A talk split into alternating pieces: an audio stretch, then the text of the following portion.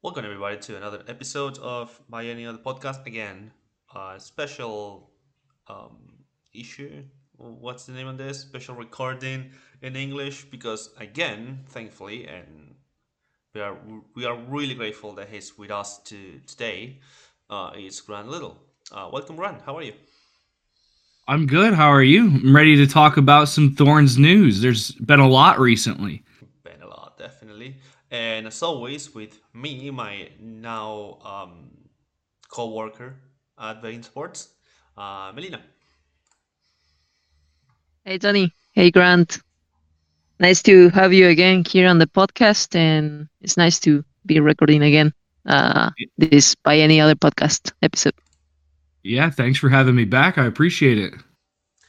So as you said, Ryan, there's a lot going on in the in the Thorns world in in many aspects because since we last recording with you, and I think it was the last recording that we did with Mel, um, there's a lot of changing uh, waters and, and rumors and, and things going on. We went over that.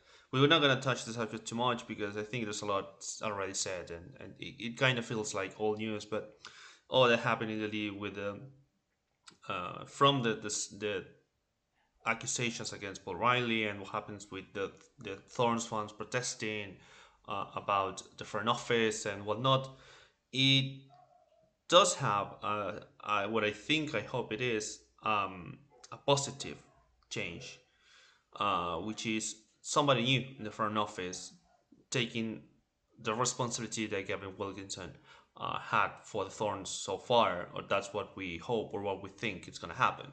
Um, do you want to enlighten us a little bit on that, Grant, if you can? Yeah, so after all of that, we had some time while Gavin Wilkinson is still under investigation on the timber side of things. But after the players came out, they basically said that they wanted wanted him put on leave until the investigation was done. The front office, I guess, took it a little further and decided to just completely not have him in in the Thorns side of things anymore. He still is on the Timbers side of things, and it was announced that Karina LeBlanc would come in and be the first Thorn specific GM. And she came in, talked to the media, seemed like a really good fit. You know, has had a lot of experience high up in CONCACAF and in other things. So it seems like an exciting hire and another diverse female perspective in a front office that desperately needs that right now, it seems. Um, Mel, do you want to add something on that? Because I do agree with Grant. We, we needed somebody fresh in a lot of perspectives in terms of um, people within the front office running the Thorns. What do you think, Melly, about that? Yeah, I like the um, the change. Um, what I like the most is how much Karina loves the the team. She said at the presser that she felt like she had unfinished business with the with Portland. She played there in 2013, and then she was traded. So uh, she really wanted to to get back to help the team, but she never uh, thought it was going to be as a GM. not not even in her wildest dreams, I think.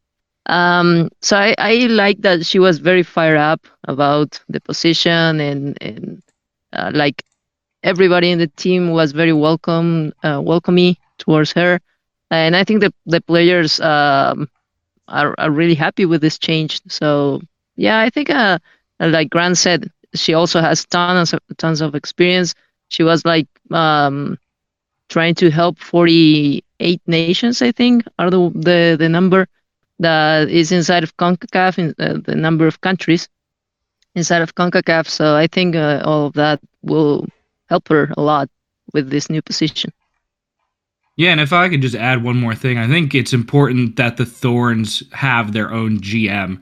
I think you know a general manager should be for the team. I understand why for a long time that there was a GM for both the Timbers and the Thorns, but that that's a lot of work and to be able to do the job properly, I think you probably need a GM for the Timbers and a GM for the Thorns.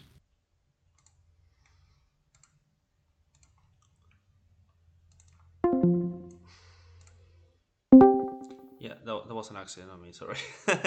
um, I do agree with Grant that structurally, uh, those both things from even if they're connected in the community if they're connected in their values um, they run quite differently and they have different set of i don't want to say standards because it's not the standards but they have different processes and even if the ultimate goal obviously is to win championships um, i think the, the, the timbers have a different set of um, ways to do it and I think having someone, even if it is Gavin Wilkinson, being completely in charge of that, it's going to be beneficial for the Timbers, and not him and him not being around the Thorns is also beneficial for the Thorns. And then we have Karina going in, so it feels like a win-win situation, even moving forward, even for the for the uh, entire group of Timbers slash Thorns um, ownership or group or whatever you want to call it. Yeah, I agree. I think it's it's two jobs basically, and if you have somebody doing two jobs, they could do a good job. But you're going to have if you have two qualified people doing two jobs, you're going to get more out of it. And I think you're right that there's maybe different things. You look at the Portland Thorns, and you think one of the best women's clubs in the world. And you know we love the Timbers and everything, but the Timbers are not one of the best men's club in the world. So it's going to have different you know ins and outs and things to look at going forward. Yeah, yeah, absolutely. Yeah, and even not even in the in the in the in the uh, MLS, they are like that high. they, they do have good results every now and then, or every, sometimes they have good seasons. Sometimes it's a little bit worse, or not that good. But it's not the same same standards, not the same tools. Uh, it feels different, uh, even if they are quite interconnected, as, as we said. But let's move a little bit into what football is or soccer or however you want to call it, whatever you want. Um, the Timbers are gonna play. Uh, sorry, the Thorns are gonna play again this weekend after a bit of a break, and we have a familiar face to um, actually face, uh, which is the Chicago Red Stars. Um, the, funny enough, it could be hopefully not, but it could be the last game of the season against the team that will play first that doesn't usually happen, but uh, seems to be a possibility. We hope. I hope it's not. We hope it's not. Um, but I think it's gonna be interesting to see how this um, these thorns that I think they know they're they're coming into the end of an era with Mark on the helm, um, and maybe some players that may be selected to uh, those expansion drives are coming, or maybe get a move because Mark is leaving. Um, there are a lot of questions, and I think the players are feeling the, the, this that it's gonna be the end of an era whenever that last game is. Um, and we we come to play Chicago Red Stars a little bit. I want to say on on on a upward trajectory, but I feel like they're trying to finally get that promise or deliver that promise that there was always around that uh, franchise, even back in the Sam Kerr days, like getting able to get to a championship game and maybe win it. Um, the courage finally is out of the question and out, of the picture. Um, what do you think, Rand, first and, and, and foremost, and, and, and Melly, about what I, I stated first? Do you think that the team does feel this is going to be the end of an era and that that plays into the results and the emotions going into this game and probably and hopefully a championship game? Yeah, I think it definitely does. They've talked all year about how they want to win all four trophies. Um, Lindsay, after after the Shield, Lindsay Horan talked about how special it was to do this in Mark's last season, and I'm sure that they have their eyes set on you know that championship game and wanting bring that home. And I think for a lot of people, maybe it's the end of an era, maybe it's a transitional period, but there is going to be some change. And they're three quarters of the way to a quadruple. And I think they really, really want to have that perfect season for Mark's last season at the club. Um, yeah, I think uh, it will be tied up with lots of feelings from the players and also Mark, of course. But um, I remember what Pia Sundhage said about American players, and she always um, highlights the grit they have. While uh, in the other hand, now that she's um, being the coach of the Brazilians, she says that they put their heart first, and that's the thing. I mean, I think the Thorns, uh, like Grant said, have put their eyes on the prize, and they won't let any feelings get in the middle of it. And I think that's good. You have to to be able to separate one thing from another. And I think that the team has what it needs to to get that fourth trophy. Um, but I also think that the Red Stars are taking this game as a very big challenge. Uh, they want to to to overcome to to to be successful, because let's remember that that first game of the season, the Red Stars played at Providence Park and lost uh, five uh, 0 and that thing, that result, that match, really like like marked them, like like branded them. And and they they they had been talking about that match in the last I think three pressers, and now that they have they have to face the thorns, well they they are bringing that topic again. So I think that they will put a fight there. It won't be five 0 of course. Um, but the good thing is that the Thorns have a good history against the Red Stars. But the bad thing is that the last time I think they faced each other, the Thorns lost, but it was a completely different team. So I, I have faith they can get the result and go to the final. Yeah, I think the huge thing in this match is that it's going to be in Providence Park. I think Chicago, I heard, I was rewatching the game today. I think they said eight of their 10 wins, like 19 of their 21 goals have all come at home and playing Chicago away from home and playing in Providence Park, you know, those are two huge advantages for the Thorns. And I do think Chicago poses some interesting tactical problems. We saw them roll that three back out the last time that the Thorns lost, and it caused a lot of problems. And then they played with the four back because Casey Krueger was injured in in that game against um oh who they play. I'm totally slipping my mind. Gotham? They played yeah, yeah, Gotham in their in their first game and they did a really good job of just having a lot of energy, disrupting things centrally and pushing Gotham wide and then pressing them in those areas. And I think that that's a recipe that isn't going to have Chicago have a lot of the ball, but it just makes it so that you're disrupting, you're making the Thorns or Gotham or whoever it is force the ball a little more, and then you start to see turnovers because Chicago didn't create almost anything in that game. It basically all came off of transition in the final third after they turned the ball over when Gotham was trying to force it. So I think the Thorns have to be ready for that. That is going to be difficult to establish their possession game, but there are ways to do it, and they should be prepared for this because this is how Chicago has found success. Yeah, I mean, the, the, word we use with, with this Red Stars team, but I think it's a step forward for them because uh, Rory is a little bit better in terms of tactics in the last couple of months. I think that he got the grasp of how to exploit some of the good things his yeah, his team has. Um, they're a little bit more reactive. They play better when they don't feel the need to be the team that should be winning.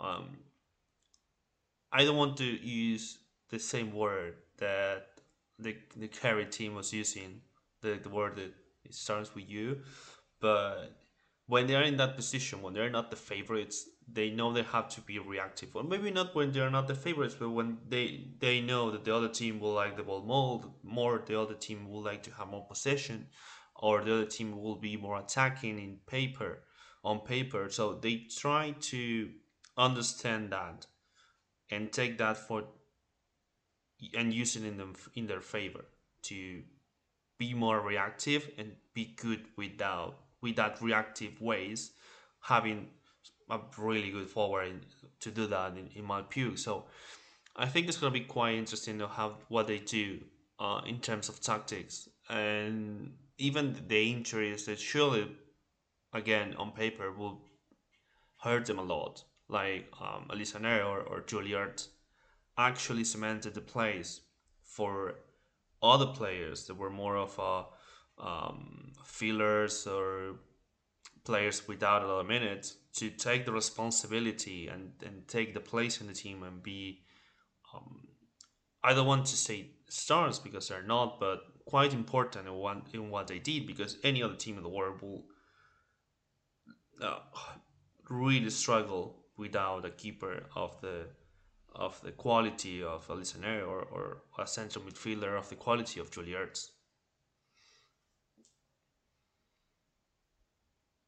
Yeah, I think I think that's accurate. I think it's going to be a really tough game. I mean, the first two playoff games, whether it was North Carolina and Washington, whether it's Gotham and Chicago, I mean, they were very good games. Both 1-0 results. I think we'll see more than one goal in this game. But I think the the Thorns just need to be on. I think there's there's a there's always this discussion of whether it's a better thing to have won a playoff game or better to have had a week of rest. And I think we're going to figure that out because I think the Thorns maybe did need a little rest. They always come back and play better when they've had a long time to train. But Chicago's got that playoff win. They're feeling good. So it should be a really, really good game. And I'm I'm pretty excited about it.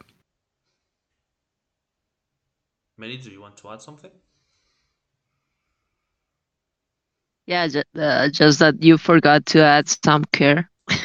it was funny to me to hear uh, Rory Dames mentioning her like two weeks ago, and I was like, man, it's almost 2022, and you still mention her. But yeah, the Red Stars have lost a lot of key players, and yeah, I think what Grant said is is true they always uh, Mark Parsons is always highlighting the importance of having time to to train 11 against 11 and and I think they haven't had the chance to do that many times and and yeah these two weeks off they had um I'm pretty sure they it has been good for them to have them and also I think now with the new call-ups for the national team, well, some players will be more fired up. So I think that's good. Don't get ahead of yourself there, Meli, because we're gonna talk that about that after this little break we're gonna take. Uh, stay around because, like Meli said, we're gonna talk about those call-ups and we're gonna talk about that also, uh, also about that news that went uh, a little bit public today. So stay around. Welcome to the second part of Bayern the podcast. And as Melina spoiled a couple of minutes ago, we're to talk about those call ups for the uh, United States national team with some, I don't want to say surprises because they've, they've been uh, performing quite well for the, for the Thorns. But we have new faces or people that might get their first um, match for the uh, Stars and Stripes. I don't know if they're you, you guys do use that, but um, they're gonna probably get their first game in their tour to Australia. Uh, Meli, do you want to rem- remember the audience who they are? Um, yeah, the new additions, at least uh, for the Thorns, that are Morgan Weaver and Bella Bixby. I think everybody was expecting at least uh, Bella's call up. Um, I don't say that I don't mean that uh, Morgan Weavers was a surprise, but I think everybody was. yeah, everybody was uh, everybody was expecting more like Trinity Rodman, but uh, like Vlatko said today, they they decided not to participate in this cup. So yeah, it was kind of a surprise, but I think it is uh, very well deserved. Yeah, I was oh, super yeah. excited about it. um, Horan, Sauerbrunn, and Smith also got called up. But yeah, two of the five people who have been uncapped that were called up were Bixby and Weaver. And I, I actually asked Vlatko in the media call today just like what he has seen from them in the NWSL and what they can add. And he really talked about how he had had his eye on Bella and like the Thorns have had so many shutouts and he's like usually the shutouts are a team thing, but there are so many games this season where, you know, Bella has stepped up big time, and those shutouts are are because of her because she's made those big saves. And he said that um, she's one of those players that just needs an introduction to the environment and to be put under that pressure a little bit to see how she deals with it because she she it seems like he really does think that she has a future with this team. And and like you guys said, I, I think that Morgan's call up was a bit of a surprise, but Vlatko had a chance to see her before in 2019 in December. He said he really likes what she brings. You know, it's another one of those things where you can make a comparison with Lynn Williams. Everyone was always like, "Why is Lynn playing? Why is Lynn playing?" But she brings something.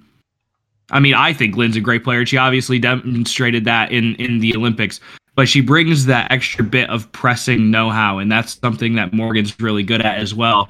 And that's something that he highlighted in the call that she really is good at closing down defenders and putting pressures on defenders and kind of forcing them into difficult positions. Yeah absolutely. I mean if there's one player that i think would get the call up even if there's a huge pool of talent in the goalkeeper position in the united states it's bella bixby. Um, and I think it's quite well deserved. Uh, Morgan Weaver, it's interesting to see how she's gonna fit in. Or what my question would be, what Vlatko will ask for her, of offer to do on the pitch. Um, I I don't think she's versatile. She can do a lot of things, and and I. It will be interesting to to understand or, or, or check what Vlatko will tell her to do uh, and how she reacts and how she responds and she how she develops into that because she's definitely a talented player, but she definitely needs, uh, in my opinion, that's the kind that's the there, uh, in my opinion, are two kind of players. Players that you you tell them uh, some instructions and um, you don't need to be like quite um, with those instructions. You tell them a couple of things and they quite know what to do. But I think that Morgan will be one of the players that they need more detail oriented things you know? Like they need a little bit more of guiding.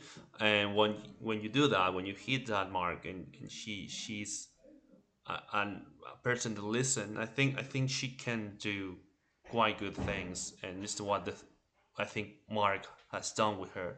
Um so i think it's gonna be in, in, interesting to see how how that goes in that um, tra- travel to Australia. Um, and finally, before we get around the half an hour, which has been quite fast, um, we also had nothing nothing official, but we had the news break out from Meg Linehan, as always, because she's awesome. Uh, that Rhian Wilkinson, I, I hope I'm saying that correctly, Rhian Wilkinson. Um, uh, she's she's gonna replace Mark Parsons as the Portland Thorns head coach uh, from next season. I'm gonna be honest, I don't know a lot about her more than I just read that she has experience with the English uh, England national team and she's from Canadian, so she has a, a thumbs up from from from Sinc. But I know a lot more. What do you guys have read and think about this uh, supposedly alleged appointment of her to replace Mark? Yeah, I mean, if if Meg's reporting it, I I'm pretty. It's probably true. Yeah. So I'm just going under the assumption that Wilkinson is the Thorns' next coach. I think she has a an interesting background with coaching the U20 Canada team, the U17 Canada team. She's helped out uh, Hege Riise at um, with the Lionesses, so she has a good background. She definitely knows Karina LeBlanc. She definitely knows Sinc and has played with. Um, I think she played with Karina and Sinc, so both of them know it. Meg also said that she was someone that the players were interested in. The players liked, and Karina was part of the the final decision making committee. She was one of um, Wilkinson was one of ten candidates that eventually made it to the final round. I think is what it said. So the Thorns looked at a lot of different people. I would be interested to see that list someday to see who all it was. But as of right now, I think going with a culture first coach and kind of trying to get all of that straight so the players are happy, the players are safe, the players feel confident in the club. That is that is the right move, and hopefully we'll see the tactics and everything to back that up down the road too. Yeah, I agree with Grant in the fact that I would like to see the, that list someday. It really intrigues me. Um, well, like you, Tony, I, I don't know much about her other than what you said. Um, I think that is good that she's a former player. Uh, uh, she's a former Thorn. But I, I think that yeah, I mean, you, the the the GM won't hire somebody that is not like um that doesn't fill the shoes, right? Because we know that everybody in the league expects a lot from from this team, and well, even if the Thorns don't win the championship this year, this has been a I think the most successful year for them. So I think that those are pretty big shoes to fill, and and I think um, Wilkinson will be uh, the right choice if this uh, ends up being true. And well, I was expecting it uh, for the new coach to be a woman. I think um, they were going to go in that route, and so I wasn't surprised by the fact it is a it is a woman. And uh, even though she maybe doesn't have much experience, um, I don't know the entire curriculum of Mark Parsons, but I think she uh, he was uh, with Chelsea, and then he then was at Washington, and then uh, Portland hired him. So he didn't have like an extensive, uh, big career before taking the Thorns, and and well, he ended up being one of the most successful coaches in the league. So I think, um, yeah, uh, if they are going with with Wilkinson, I think uh, it's because she's the right fit. Yeah, I think it's important what you said that it's it's a woman coach. I think it's really important that we've seen Karina LeBlanc come in as the GM, Wilkinson potentially as the coach. You know, that's that's a step in the right direction. There was a like a time last year where there was like one or two female coaches in the NWSL, and it's another it's another part of like if you could see it, you can be it. It's important to have these yeah. coaches. It's important to develop female coaches and have them in these spots coaching um in the NWSL. Yeah, absolutely. Representation in, in that level means a lot. Um, we already have somebody really important in, in what it, the structure of the Thorn is in, in terms of coaching in in uh, So keep going into that direction. It's it's quite good. Uh, what was to add about what Melina said that maybe you can take a risk with somebody without the somebody has to do without the CB, you know. Uh, somebody has to take the risk. If you have the tools, if you have the mindset, if you have the willing to work, most probably, I I don't want to say that she's gonna be a hit right away. I hope she does. But if you have the willing to work, the knowledge and the support of players, like she seems to have, um, it's always a, a good start. And I, I was just thinking also to end this uh, episode, and if I don't remember any other case um, of a coach that if she's officially hired and she starts the season next year, by the second game she's gonna ha- she's gonna have more games as a coach of the Thorns than as a player. I don't remember any case of that in the world. I mean, I I, I know there's some some players are yeah. young and, and stuff like that, but that would be fun to tweet out. That and I and I think that she'll have played with the GM and the captain which is right. another fun stat. So she's gonna have all kinds of uh, interesting stats about Absolutely. her. Yeah, keeping it in the family too. You know, like can kind of taking over the thorns a little bit. Um, with that, guys, we are just near the half hour mark, so we're gonna end this. Um, hopefully, talking next week about uh, the championship game, probably, hopefully, uh, if we can. Um, I really, really thank you, uh, Grant, for joining us today, and thank you, Melly, also for remind me that we have to record and all the kind of things that I that always slip my mind. no problem. Yeah, thank, thank you, you guys for having me on again. I always enjoy coming on to talk about the thorns with you. Without further That's a pleasure without further ado, uh, see you next round. Uh, thank you, everybody. Until the next time on By Any Other Podcast.